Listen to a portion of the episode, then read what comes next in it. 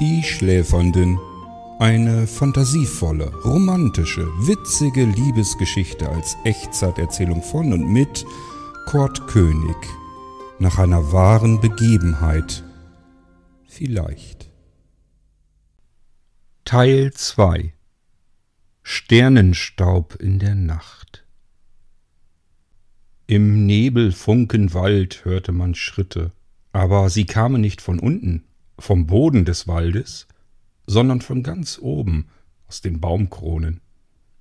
Gregor schritt durch die Sandmannzentrale und hinterließ diese Schritte auf dem Holzfußboden der Sandmannzentrale, die sich oben in den Baumkronen der ältesten Bäume hier im Wald befand. Er starrte auf ein Blatt Pergamentpapier, das er in den Fingern hielt, während er über den Fußboden lief. Hm, wir haben drei Aufträge, die jetzt sofort erledigt werden sollten, sagte er. Die anderen Sandmänner saßen oder standen in der Sandmannzentrale und warteten auf ihren Einsatz. Der Vollmond stand tief über den Baumkronen, die Nacht war noch jung, und die Sandmänner konnten sich zu dieser Zeit die Aufträge noch aussuchen. Später, wenn die meisten Sandmänner im Einsatz waren, ging das nicht mehr so einfach. Da musste man nehmen, was man bekommt. Also lauschten die Sandmänner ganz gespannt auf ihren Chef, Gregor, mit dem Pergament in der Hand, welche Aufträge er wohl zu vergeben hatte. Ach, seufzte Gregor, starrte weiterhin auf das Pergament in seinen Fingern und ging dabei noch einige Schritte weiter nach vorn. Unser altbekannter Stammkunde kann mal wieder nicht einschlafen. Dann blickte er auf schaute sich in der Runde um. Betretenes Schweigen. Alle Sandmänner starrten nach unten auf den Fußboden, so als würden sie dort irgendetwas Interessantes entdecken. Vermutlich ahnten sie, um welchen Stammkunden es sich hier handelte. Anton hat morgen offensichtlich einen Arzttermin und kann deswegen nicht einschlafen. Wer von euch mag sich freiwillig drum kümmern? Weiterhin schien sich irgendetwas besonders Interessantes auf dem Fußboden der Sandmannzentrale zu ereignen, denn dorthin gelangten weiterhin alle Blicke der Sandmänner. Also, wenn sich niemand freiwillig meldet, muss ich einen bestimmen, das ist euch schon klar, sagte Gregor ein wenig drohend. Aber freiwillig meldete sich hier niemand mehr. Jeder hatte diesen Einsatz schon einmal gehabt, hatte Anton einmal in den Schlaf hinübergebracht, und für jeden war es ein einschneidendes Erlebnis. Nach einigen weiteren Zögern schaute sich Gregor dann erneut in der Runde um. Dann blickte er in die Ecke. Ein hagerer Sandmann stand dort und brach sich gerade ein Stück eines Baguettes ab. Wie klischeehaft, dachte Gregor noch so. François, du warst doch schon länger nicht mehr bei Anton. Wäre das nicht ein Auftrag für dich? François, der Franzose oder vielmehr einer der zwei Franzosen, die hier als Sandmann in der Sandmannzentrale schon einige Zeit ihren Dienst versahen. Ganz augenscheinlich hatte François nicht mit seiner Nominierung in dieser Nacht gerechnet. Er stand so da, in der Ecke, in der einen Hand das Baguette, in der anderen ein Stück davon, den Mund weit offen stehend, und einige Krümel von Baguette fielen aus seinem offenstehenden Mund zu Boden. Ich? Chef, ich? Ich bin ein Franzose. Franzosen sind bekannt als Könige der Liebe und Leidenschaft. Was soll ich bei diesem alten Mann denn? Der braucht keine Liebe und keine Leidenschaft mehr. Der braucht höchstens Schlaftabletten. Genau deswegen dachte ich an dich, François, meinte Gregor nun erwidernd. Anton ist etwas griesgrämig, vielleicht auch etwas schwierig, aber vielleicht braucht er einfach ein wenig Liebe und Leidenschaft, genau das, was du zu bieten hast. Aber Chef, hast du, hast du Anton schon einmal gesehen? Der rasiert sich nicht einmal und hat riesengroße, fürchterliche Augenbrauen, die wachsen über den halben Kopf hinüber. Er hat nur eine Glatze, das ist der einzige Stelle, wo man überhaupt hinküssen kann, um ihn in den Schlaf zu bringen. Muss denn das sein? François, bist du nun ein Profisandmann oder nicht? Ja, schon, aber nichts aber. Wenn wir das vernünftig hier machen wollen, dann müssen wir auch solche Aufträge annehmen. Anton kann nicht einschlafen, wir sind Sandmänner. Es ist unser Auftrag und nun ist es deiner. Sichtlich niedergeschlagen und auch aufgebend steckte François sein angeknabbertes Baguettebrot in die überdimensionale Jackentasche und schritt auf Gregor zu und an ihm vorbei. Brauchst du nicht die Adresse? wollte Gregor wissen.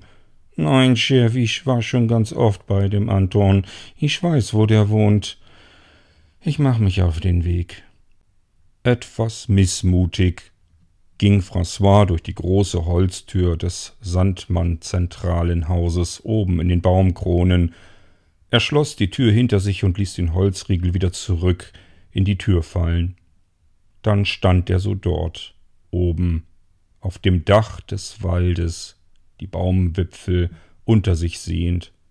Er blickte nach oben in den funkelnden Sternenhimmel hinein. Wie schön waren die Sterne in dieser Nacht. Das Blätterdach unterschiedlich bunt beleuchtet von der Hälfte des Vollmondes, der über dem Wald zu schweben begann. So wunderschön diese Nacht, und ich muss bei einem alten Mann meinen Dienst machen, nicht zu fassen. Der Franzose schüttelte noch weiterhin mit dem Kopf.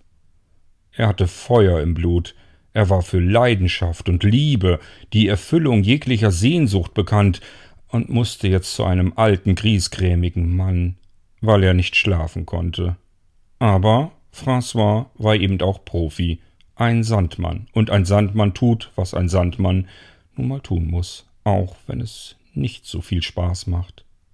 Er griff mit der linken Hand in seine Jackentasche an dem Baguettebrot vorbei. Ein kleines Samtsäckchen machte sich in seiner warmen Hand bemerkbar. Der Schlafsand. Es schien noch genug in der Tasche zu sein, jedenfalls für Anton würde es reichen. Und deswegen blickte er erneut in den Sternenhimmel und schwebte nach oben auf und dann davon in Richtung eines alten Mannes, der nicht schlafen konnte. Was auch immer zuvor die Blicke auf den Fußboden der Sandmannzentrale gefesselt hatte, es schien doch nun nicht mehr ganz so interessant zu sein. Stattdessen starrten nun wieder alle verheißungsvoll auf den nächsten Auftrag, den Gregor, der Chef der Sandmannzentrale, zu vergeben hatte. Hm, grummelte Gregor. Hier ist ein zweiter bekannter Name unsere Ruth. Sie muss wohl morgen früh fit sein, auf ihre beiden kleinen Enkel aufpassen den ganzen Tag. Dafür muss sie nun wirklich fit sein. Die kleinen Racker sind ja ganz schön aktiv. Wie hießen die doch gleich noch? Ich glaube, ähm, Pascal und, und Lyra oder so ähnlich. Hm. Wer möchte sich denn von euch um Ruth kümmern? Wieder schaute sich Gregor in der Runde um. Jetzt zumindest starrten sie nicht mehr auf den Fußboden, aber es drängelte sich auch niemand vor. Nach einer Weile der Stille und als jedem klar war, es würde sich niemand vordrängeln, drängelte sich dann doch jemand vor. Der zweitgrößte Sandmann in der Sandmannzentrale, ein Meter zweiundneunzig groß, gut, wenn nicht sogar blendend aussehend, eigentlich ein Traum für wunderschöne Frauen, wenn diese nicht einschlafen konnten, aber Rodriguez hatte eben ein Herz für kleine Kinder. Rodriguez Gonzales Cordalis, väterlicherseits griechisch, und die Mutter kam aus Mexiko, daher der etwas sperrige Name. Nichts von all dem steckte mehr in ihm drin, vielleicht noch irgendwelche Gene, aber weder die Sprache noch sonst etwas. Er schritt auf Gregor zu, Du, Rodriguez? Das wundert mich jetzt aber, sagte Gregor. Eigentlich war Rodriguez so etwas wie der Spezialist, wenn wunderschöne, einsame Frauen nicht einschlafen konnten, voller Sehnsucht nach ihrem Traumprinzen. Und dann war es Rodriguez. Er war Profi unter den Sandmännern und wusste, wie man solche schweren Fälle am besten in den Schlaf bekam. Naja, was tut man nicht alles für die kleinen Racker? Die Kinder brauchen doch morgen ihre Oma, und ich weiß, wie anstrengend das ist, wenn man den ganzen Tag auf zwei lebhafte kleine Kinder aufpassen soll, insbesondere dann, wenn man die Nacht zuvor kein Auge zugetan hat. Also, gib mir bitte den Auftrag.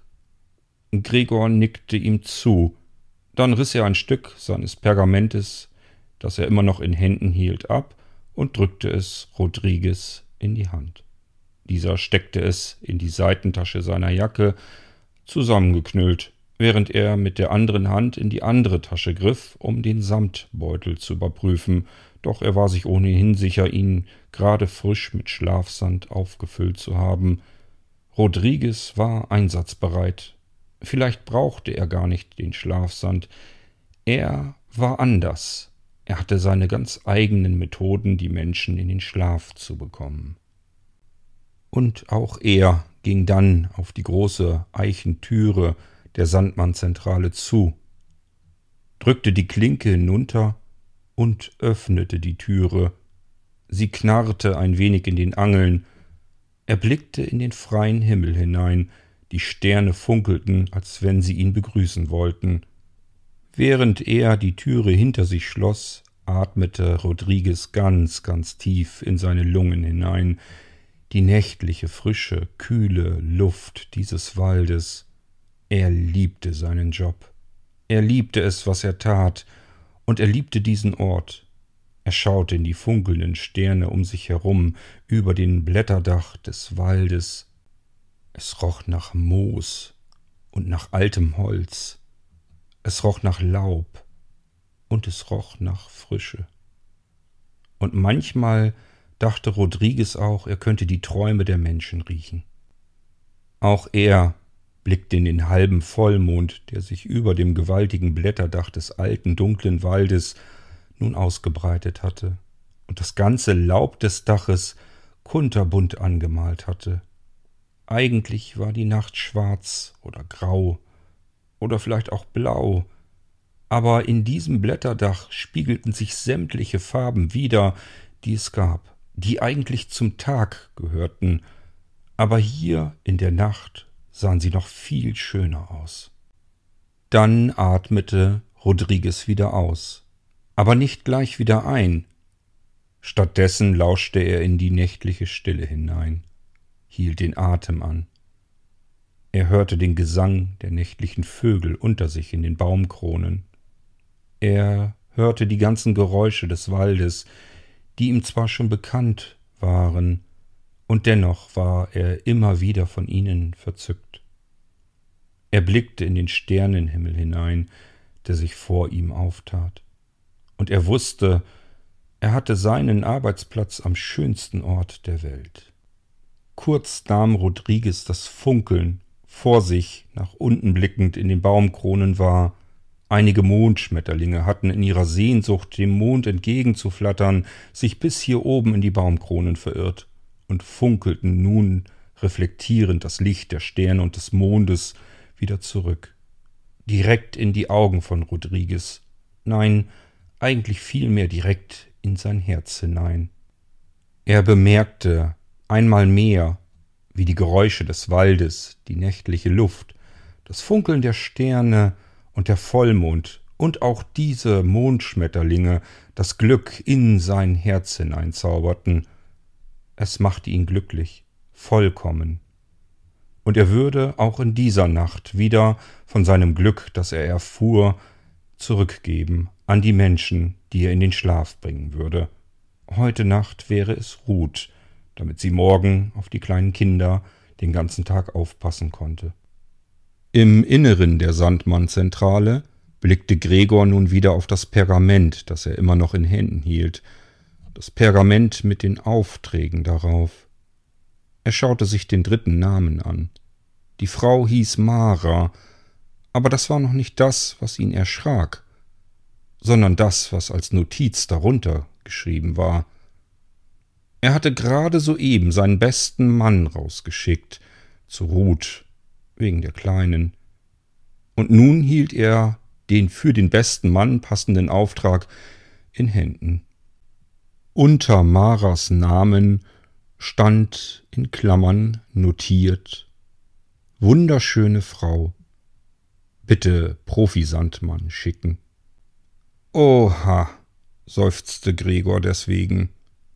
Ich habe hier einen speziellen Auftrag, Es geht um Mara, eine wunderschöne Frau, die nicht einschlafen kann, weil sie ihren Traumprinzen erwartet. Sie versucht die ganze Zeit zu träumen und vergisst dabei, dass sie dafür erst einmal schlafen sollte. Wer kann sich denn darum kümmern? Natürlich. Wer auch sonst. Er schnipste mit den Fingern in der Luft der Sandmannzentrale herum, wie ein kleines Kind in der Schule, er war ungefähr auch so klein, höchstens 1,55 Meter, vielleicht sogar noch deutlich kleiner, das konnte man gar nicht so genau schätzen, meistens stellte er sich extra auf seine Zehenspitzen, um etwas größer zu wirken, doch jetzt hopste er von einem Bein auf dem anderen, und es hallte auf dem Holzfußboden der Sandmannzentrale nach unten, quer durch den Wald. Na ich, ich, ich, das ist mein Auftrag, sagte der kleine Italiener, während er weiter auf den Beinen herumhopste. Du? Was willst du denn? Bei einer wunderschönen Frau. Sie hat keinen Gartenzwerg bestellt, sondern einen echten Profi-Sandmann. Das war allerdings Jacques, ebenfalls Franzose und nur geringfügig größer als Luigi. Die beiden stichelten und frotzelten die ganze Zeit gegeneinander herum. Ah, ach was, guten Käse und Wein könnt ihr Franzosen herstellen. Das war's aber auch schon. Von Amore habt ihr überhaupt keine Ahnung. Dafür braucht man heißblütige Italiener. Halt, halt, halt, halt, halt. Moment einmal. Darf ich das heißblütige Feuer ein wenig löschen? mischte sich Gregor nun ein in die hitzige Diskussion der beiden. Hier wird kein Liebhaber gebraucht, sondern ein Sandmann. Die Frau möchte schlafen und dann träumen und nicht die ganze Nacht wach gehalten werden. Na eben, sagte Jacques. Die Frauen träumen von der Stadt der Liebe, Frankreich, und ich bin Franzose. Wer sonst sollte dieser wunderschönen Frau in den Schlaf helfen? Pff, Stadt der Liebe, erwiderte Luigi. Frauen, wunderschöne Frauen, brauchen und wollen Romantik. Das gibt es nur in Italien. Und ich bin leibechter Italiener. Ich weiß, was wunderschöne Frauen wollen. Romantik pur. Davon können sie schlafen, ganz schnell. Ich werde ihr sofort in die Träume helfen. Einige Sticheleien gingen zwischen Luigi und Jacques immer weiter hin und her, bis es Gregor dann zu bunt wurde. Also, ich muss mich hier jetzt entscheiden. Wir können hier nicht die ganze Nacht hindurch diskutieren, wer dieser wunderschönen Mara jetzt in den Schlaf helfen würde. Ich würde sagen, Luigi, du machst das. Du hattest dich zuerst gemeldet. Jacques, tut mir leid. Aber wer zuerst kommt, malt nun mal zuerst. Enttäuscht und etwas grimmig setzte sich Jacques wieder auf seine Bank zurück. Er war Franzose und Franzosen verloren nur sehr, sehr ungern. Schon gar nicht gegen noch viel kleinere Italiener. Das wusste man ja schließlich. Aber für heute Nacht war es wohl entschieden worden. Luigi hingegen grinste über das ganze Gesicht. Ein breites Lächeln. Von Ohr zu Ohr. Eine Schönheit war Luigi nun leider wirklich nicht, aber eben ein echter Italiener. Und das war unbestritten. Italiener waren sinnbildlich für Romantik. Also genau das, was eine wunderschöne Frau, die nicht einschlafen konnte, in dieser Nacht gebrauchen würde. Ein italienisches Liebeslied summend grapschte Luigi nach dem letzten Fitzel des Pergamentes, er riss es Gregor förmlich aus den Händen, und dann eilte er zur Tür hinaus und war ebenfalls verschwunden. Hey du, habe ich dir zu viel versprochen, als ich dir sagte, wir könnten mal in die Fenster der Sandmannzentrale hineinblicken, um zu schauen, ganz neugierig, was darin vor sich geht? So geht das fast jede Nacht hier in der Sandmannzentrale. Die ersten Aufträge kommen in der frühen Nacht und werden freiwillig verteilt. Jetzt die nächsten Aufträge, die werden wahrscheinlich wieder einfach der Reihe nach verteilt. Es werden noch weitere Sandmänner gebraucht in dieser Nacht. Ganz viele sogar. Manche kommen zurück und müssen noch einen zweiten Auftrag übernehmen. Andere brauchen fast die ganze Nacht dafür. Was meinst du? Bist du nicht auch neugierig? Mich würde interessieren, wie es so ist, wie die Sandmänner da draußen arbeiten. Bei der Arbeit vor Ort, bei den Kunden der Sandmänner, die, die nicht einschlafen können, da war ich auch noch nie dabei. Hast du nicht Lust? Wollen wir nicht einen der Sandmänner begleiten? Was meinst du? Vielleicht François, der dem alten Anton hilft in den Schlaf? Hm, du hast recht, das ist bestimmt gar nicht so interessant. Vielleicht mh, hm, bei Rodriguez. Erinnerst du dich? Der wurde doch zu der Ruth geschickt. Die Frau, die auf ihre beiden Enkel morgen früh aufpassen soll. Ich sehe es in deinem Gesicht. Du bist genauso neugierig wie ich darauf, wie wunderschön diese Frau ist. Wie hieß sie doch gleich? Mara. Ist das nicht ein schöner Name? Also, wenn du mich fragst, ich würde mich für Luigi entscheiden. Ich würde gerne sehen, wie diese wunderschöne Frau aussieht und wie er das macht, wie er sie in den Schlaf bekommt. Ich habe, wie gesagt, so etwas auch noch nie beobachtet. Was meinst du? Luigi? Du nickst. Das hatte ich mir gedacht. Okay. Halt weiterhin meine Hand fest. Ich habe gesehen, in welche Richtung Luigi geflogen ist. Wir werden ihm einfach folgen. Jetzt blickst du mich schon wieder so skeptisch an. Du fragst dich, wie wir Luigi verfolgen können, wenn er doch schon weg ist. Du hast recht, man sieht ihn nicht mehr.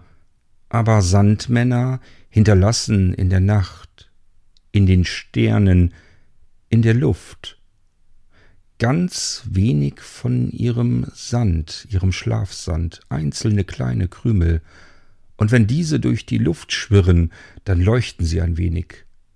Schau mal da hinten, da siehst du schon den Anfang. Siehst du, dass da ein bisschen etwas funkelt im Dunkeln? Das ist vielleicht nur ein Sandkorn. Und das leuchtet dann ganz kurz auf.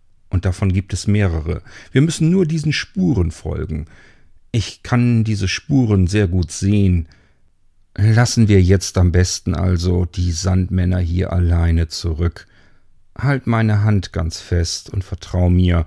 Wir schweben jetzt wieder einfach in absolut rasanter Geschwindigkeit durch die Nacht, durch den funkelnden Sternenhimmel, immer den Sandstaubkörnern hinterherreisend, die Luigi in der Luft verliert, auf dem Weg zur wunderschönen Mara.